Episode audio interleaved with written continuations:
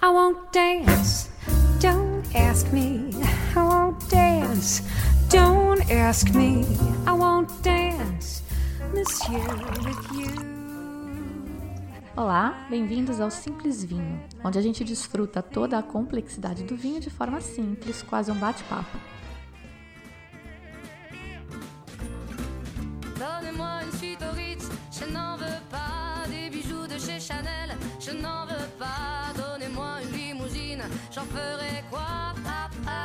O programa de hoje é sobre os vinhos da nossa última confraria, com participação dos ouvintes. Foram quatro varietais, todos de um mesmo produtor chileno, variando em preço e qualidade, de 45 a 220 reais. E a ideia era entender por que essa variação de preço e a correspondência com a maior qualidade. Vamos lá? Os quatro vinhos da noite compõem a linha Malco da chilena Survales e foram cortesia da Adecave, que vende adegas daquelas climatizadas, mas também vende vinhos. Está oferecendo um super desconto para os ouvintes daqui do blog. Mas para o final do programa eu conto mais. Presta atenção que é super desconto mesmo, tá? Para ter ideia, o pessoal na confraria gostou tanto do desconto que comprou 45 garrafas. Mas depois eu falo mais disso. Vamos aos vinhos. A gente fez a degustação às cegas, o que eu sempre falo é muito legal porque aguça a percepção. É legal você fazer isso aí nas suas confrarias também. A variedade foi a uva Cabernet Sauvignon, que é francesa, claro, relativamente jovem e super popular no mundo inteiro. Eu não consigo afirmar que é a variedade mais plantada no mundo, porque no Wikipedia diz que ela foi ultrapassada pela Merlot em 1990, mas todas as outras fontes que eu consultei diziam o contrário. Assim que se não for a mais plantada do mundo, tá ali, ó, é por pouco. No Chile, com certeza, é sim a variedade mais plantada, apesar de a vedete chilena ser a Carmener, outra francesa que foi dizimada na Europa pela filoxera e acreditou-se que estaria extinta.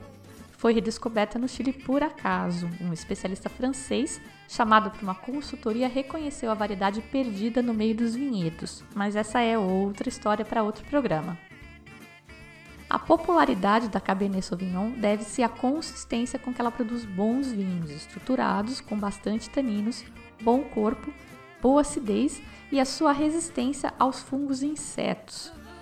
O fato dela florescer mais tarde também evita as geadas do hemisfério norte. Aqui no sul acaba sendo um complicômetro, porque a colheita fica perigosamente mais próxima das temidas águas de março. Quem já visitou vinícola ou conversou com o produtor em época de colheita já deve ter ouvido. Ah, a gente já colheu as brancas e tal e tal tinta, só falta a Cabernet Sauvignon. É sempre a última, chega a ser duas semanas depois da Merlot, por exemplo. A popularidade dessa uva também acontece por causa de Bordeaux, que utiliza muito a Cabernet Sauvignon nos seus blends. Ela vai particularmente bem na região de Medoc, porque o solo lá é mais arenoso, escoa melhor a água e é mais quentinho. Assim permite que a uva amadureça melhor. E amadurecer bem é uma das chaves para um bom Cabernet Sauvignon. E agora eu vou falar uma coisa muito legal para você impressionar aquele seu amigo metido a entendido de vinho. Pirazina, já ouviu falar? Vira e mexe, alguém solta uma pirazina aqui ou ali. Pirazina é o nome de uma substância, um grupo de compostos orgânicos, na verdade, responsável pela nota herbácea bem típica do Cabernet Sauvignon. Ela é muito associada ao pimentão verde. Eu particularmente gosto, mas essa tal pirazina é bem controversa. Muita gente não curte e a sensibilidade média das pessoas à pirazina é super baixa. É muito fácil de identificar. O limiar médio da percepção é de 2 nanogramas por litro. 2 nanogramas é 2 vezes 10 a menos 9 gramas, ou 0,000000002 gramas. São 8 zeros depois da vírgula 9 casas decimais. Pouco assim. E esse pode ser um grande problema. Quando a Cabernet Sauvignon começa a amadurecer, uma fase do ciclo que chama envero, ela tem cerca de 30 nanogramas por litro de pirazina. Isso vai diminuindo com a maturação, mas se não rolar sol o suficiente, a pirazina não vai se decompor. Também, se o produtor não priorizar a qualidade do vinhedo, se ele preferir quantidade, e a Cabernet é uma variedade bem vigorosa, ela dá muita fruta, produz muito, rende muito, então ele tem que ir lá cortar, jogar fora, fazer o raleio, reduzir para garantir que o que ficar vai amadurecer direito. É para isso que se faz as podas, tanto das uvas para reduzir o rendimento, quanto da folhagem para garantir que os grãos de uva tomem a quantidade de sol que eles precisam para amadurecer.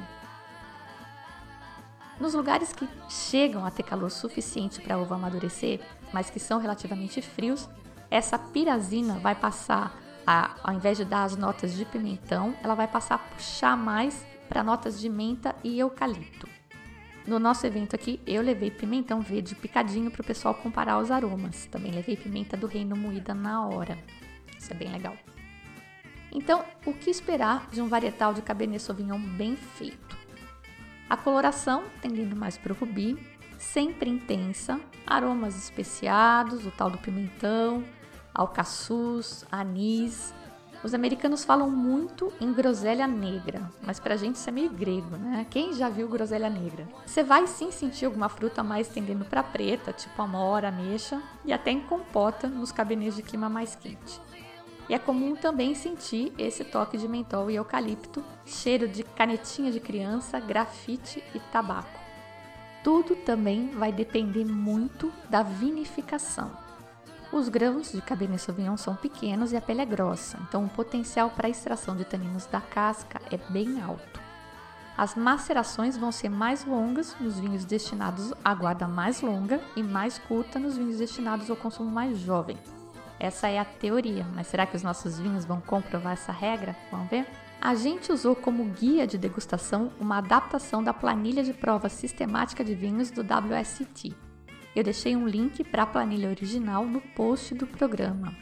A WSET, Wine and Spirits Educational Trust, oferece uma das formações em vinho com bom reconhecimento mundial. Eu não fiz nenhum curso deles, eu só fiz uma degustação exemplo lá na Expo Vines, coisa super simples, e achei que seria interessante mostrar isso para vocês também. Então, antes que alguém proteste, é bom deixar claro que a minha intenção foi só apresentar essa outra técnica que é reconhecida também no mercado. E na boa, não tem muita ciência não. É aquele roteiro que eu já apresentei para vocês lá no programa número 3, Aprecie Vinhos como Profissional, que a gente já seguiu na nossa primeira confraria, com uma pequena diferença. Para cada item, que você tem lá análise visual, nariz, análise gustativa e final, na técnica do WST, para cada um desses itens tem algumas opções para você escolher. É tipo um checklist que você vai seguindo e optando por itens que já estão lá. Por exemplo, cor no vinho branco. É limão, dourado ou âmbar? A acidez é baixa, média ou alta? E assim a técnica tenta padronizar as suas respostas, mas sem muito drama. Muito bem, o primeiro vinho que a gente provou era o mais básico da noite. Ninguém sabia, mas era o Malco Cabernet Sauvignon. Pessoal percebeu que a cor do vinho era vermelho rubi, mas não muito densa, capa média, a gente diz. Se você passar a mão por trás da taça, você percebe o vulto dos seus dedos. A intensidade aromática foi média para alta e o aroma de fruta, uma framboesa e um chocolate. E o que, que isso nos conta? Isso quer dizer que é um vinho jovem, porque quando passa por madeira ele perde esse frescor e a gente pôde notar isso nos outros vinhos que a gente degustou depois. Esse primeiro, na boca, mostrou acidez média para média alta, frescura, os taninos estavam bem leves e ele tinha um final meio curto um bom vinho desses de dia a dia. O preço de lista dele no site é 45 reais. O vinho seguinte foi o Malco Cabernet Sauvignon Reserva. De cara, na análise visual, a gente já nota que a cor é mais densa, capa mais alta. E a gente sabe de onde vem isso, certo? Vem da maceração, que é aquele tempo de contato do mosto com as cascas, de onde são extraídos cor e taninos. No primeiro vinho, a maceração foi de 10 dias. Já nesse segundo, chegou a 20, é o dobro. Além disso, a qualidade da uva é diferente. No primeiro, o rendimento do vinhedo é de 16 toneladas por hectare. No segundo, 14. É 12,5% a menos. Isso de rendimento de vinhedo é igual planejamento familiar. Se você tiver 10 filhos hoje na cidade com recursos finitos, aquele dinheirinho suado seu de todo mês, você não vai conseguir alimentar, vestir, educar, enfim, criar direitos 10. Por isso que a maioria tem um ou dois só, certo? O solo também é diferente. O primeiro vem de um solo franco argiloso e o segundo é franco argiloso e pedregoso. A presença das pedras ajuda na drenagem e na absorção e conservação de calor, que são importantes para a maturação. O primeiro vinhedo ficava no Vale Central, que é uma macro-região meio genérica perto de Santiago, e o segundo fica no Vale do Curicó, mais ao sul. A gente espera uma maior amplitude térmica. Intensidade aromática. No Malco Reserva é mais baixa, a gente já viu isso, porque ele passa por madeira e a madeira apaga a fruta. Vamos lá então ver os dados técnicos. 85% deste vinho ficou seis meses em contato com as leveduras, processo surli, e em contato com carvalho e microoxigenação. Ah, ele passa por barrica? Não, isso são os famosos chips. O vinho fica provavelmente no próprio tanque de aço onde ocorre a fermentação e o produtor mergulha pedaços de carvalho nesse vinho e um aparato que faz a microoxigenação. É uma alternativa ao uso das barricas quando a intenção é só acrescentar aquele cheirinho de madeira que muita gente gosta e que agrega complexidade ao vinho. Só 15% desse vinho passa por barricas mesmo, de carvalho francês e americano por 8 meses. O preço de lista desse vinho na loja, 59 reais. Na sequência, a gente provou o Gran Reserva, preço na loja R$ 99,00. Esse vinho vem do Vale do Colchagua, que é ali também um pouco a norte de Curicó e abaixo de Santiago. O rendimento do vinhedo é 14 toneladas por hectare, é igual ao do reserva, mas o solo é aluvial franco-arenoso com subsolo rochoso e com gravas, e os solos arenosos costumam ser melhores para os vinhos por causa dessa boa drenagem e dessa propriedade da areia de absorver mais o calor do sol. Também, a maceração aqui chega a 25 dias. O reserva era entre 18 e 20 e o primeiro vinho, o malco comum, eram 10 dias só. Esse Gran Reserva também passa por 12 meses em barricas de carvalho francês e americano. Barrica mesmo. Nesse vinho, a gente sentiu bem marcado o especiado, o alcaçuz, o chocolate e o café tostado. Ele tem um aroma já mais complexo e na boca ele é bem denso, bem encorpadão. Você sente bem os taninos, ele seca bem a língua. Não é, para o meu gosto, um tanino desagradável, mas você sente sim a aspereza. E eu acho que ele pode melhorar ainda pelo menos mais um ano na garrafa. Teve, claro, quem não gostou mas na média esse vinho foi o preferido, principalmente pelo custo-benefício. Quem gostou desse vinho gostou mais do outro, do vinho seguinte, mas considerando o preço, o pessoal acabou encomendando 18 garrafas do Malco Gran Reserva, foi o preferido da noite. O último vinho, o Malco Ícono Reserva de Família, foi o vinho top da degustação. O preço dele na loja é 220 reais e você nota que ele está num outro patamar. Vamos entender por quê. O vinhedo é no Vale do Curicó e está a 50 quilômetros da Cordilheira dos Andes. O solo é franco argiloso e é profundo, isso é, você só vai achar rochas e fragmentos em profundidade. É o que os geólogos chamam de solo bem desenvolvido. Eu consultei um geólogo. É típico tropical. Só que isso não explica uvas melhores. Eles devem tirar o ícone daí só porque o vinhedo é mais antigo, é de 1964. Os outros eram dos anos 1990. Quanto mais velha a videira, menor a produção e melhor a qualidade das uvas. Somado a isso, tem o cuidado com o rendimento. Vocês lembram que o rendimento do vinhedo vem baixando conforme a qualidade do vinho vai subindo. Começamos em 16 toneladas por hectare, baixou para 14 e no ícono é 10 toneladas por hectare. A maceração chega a 30 dias e o envelhecimento é entre 18 e 24 meses de barricas francesas novas. A barrica francesa, a gente já viu, é a mais cara, coisa de 1.200 dólares cada uma. A cor dele é super intensa e os aromas são muito mais na linha de alcaçuz, baunilha, café. Basicamente, aroma da madeira. A uva apagou tudo nesses 24 meses de barrica. Na boca, você sente bem a presença do bichol. Muitos taninos, mas mais finos que os do Gran Reserva. Pensa numa lixa, dessa lixa de madeira. A do ícono é mais fina e a do Gran Reserva tem uma granulometria maior. Esse vinho ícono, ele é 2013, a gente está em 2017 e eu acho que ele aguenta mais uns 5 anos com certeza, ele vai ficar melhor. Tava tão bom que o Andrés, que é chileno, estava na degustação, nem quis beber do vinho seguinte. Que o plano era jantar com o terceiro vinho. Mas rolou uma fome antes e a gente acabou começando a comer enquanto fazia a degustação. E o Andrés não quis nem saber do vinho seguinte, para não manchar a memória, ele disse. Bom, a degustação em si eram esses quatro Cabernet Sauvignon, mas eu tinha preparado duas surpresas. Tinha um quinto vinho para o jantar, que foi o Malco Carminer Reserva, mesma linha do Cabernet Sauvignon, mas mais leve por causa da uva. Ele é menos tânico e mais aromático. Eu senti muito chocolate nele, muito sedoso, leve, e ele teve muitos adeptos também. E na recepção teve também um vinho surpresa, um espumante sensacional e paulista. Que orgulho! O Brut da Casa Verrone. Eu já fiz uns posts sobre ele no, no Facebook e no Instagram. Ele é 75% Chardonnay, 15 Pinot Noir, passou dois anos Surly, isso na teoria, porque essas garrafas que estão chegando no mercado agora acabaram ficando três anos Surly. E eu fiquei maravilhada. Eu fui conhecer a Epamig e a Casa Verrone para um programa que eu vou fazer sobre os vinhos de inverno e a poda invertida e ganhei nesse espumante, que nem é poda invertida, é cultivo normal, é paulista e não é caro. Ainda mais que é método Champenois e a gente já sabe o trabalhão que isso dá para fazer, né?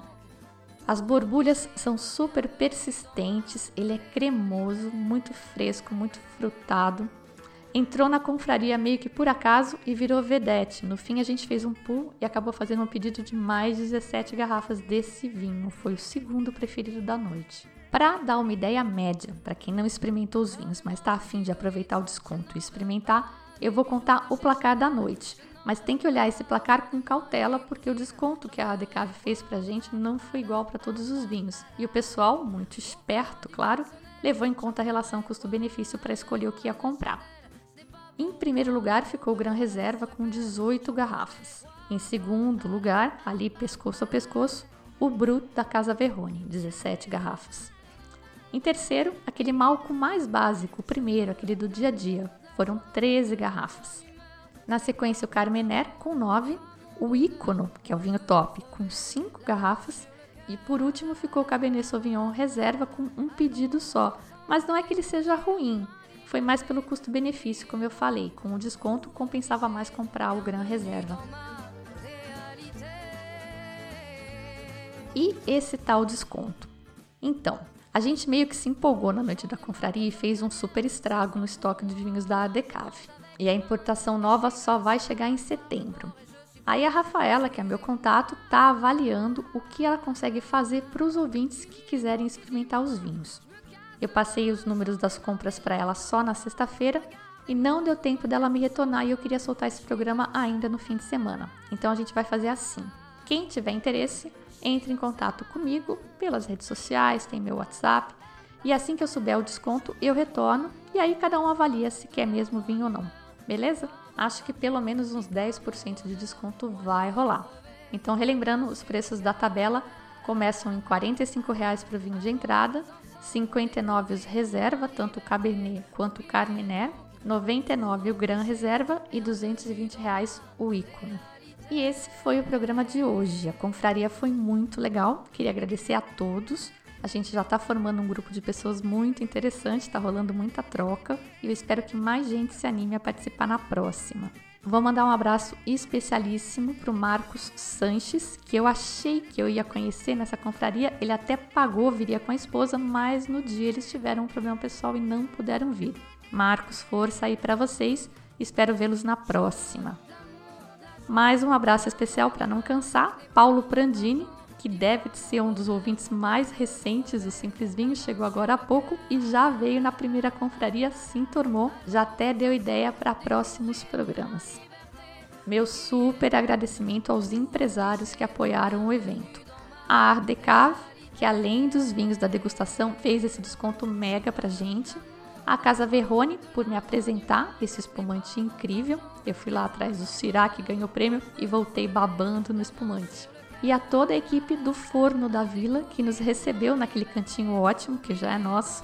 Serviço impecável, pizzas deliciosas e taças lindas. Porque fala sério, gente. Fala se não brocha quando você pede um vinho e vem aquela taça de água.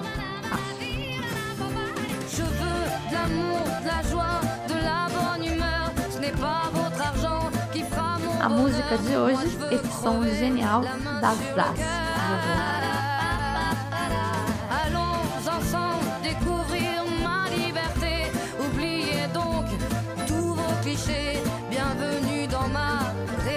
Você ouviu também na abertura, como sempre, Jane Monhai e Michael Bublé com I Want Dance. J'en ai marre de vos bonnes manières, c'est trop pour moi. Moi je mange avec les mains. Lembrando que você pode acompanhar os próximos programas e posts se registrando no site ou me seguindo nas redes sociais. Eu sou a Fabiana Knossaisen e vou ficando por aqui com o Simples Vinho. Tchim, tchim.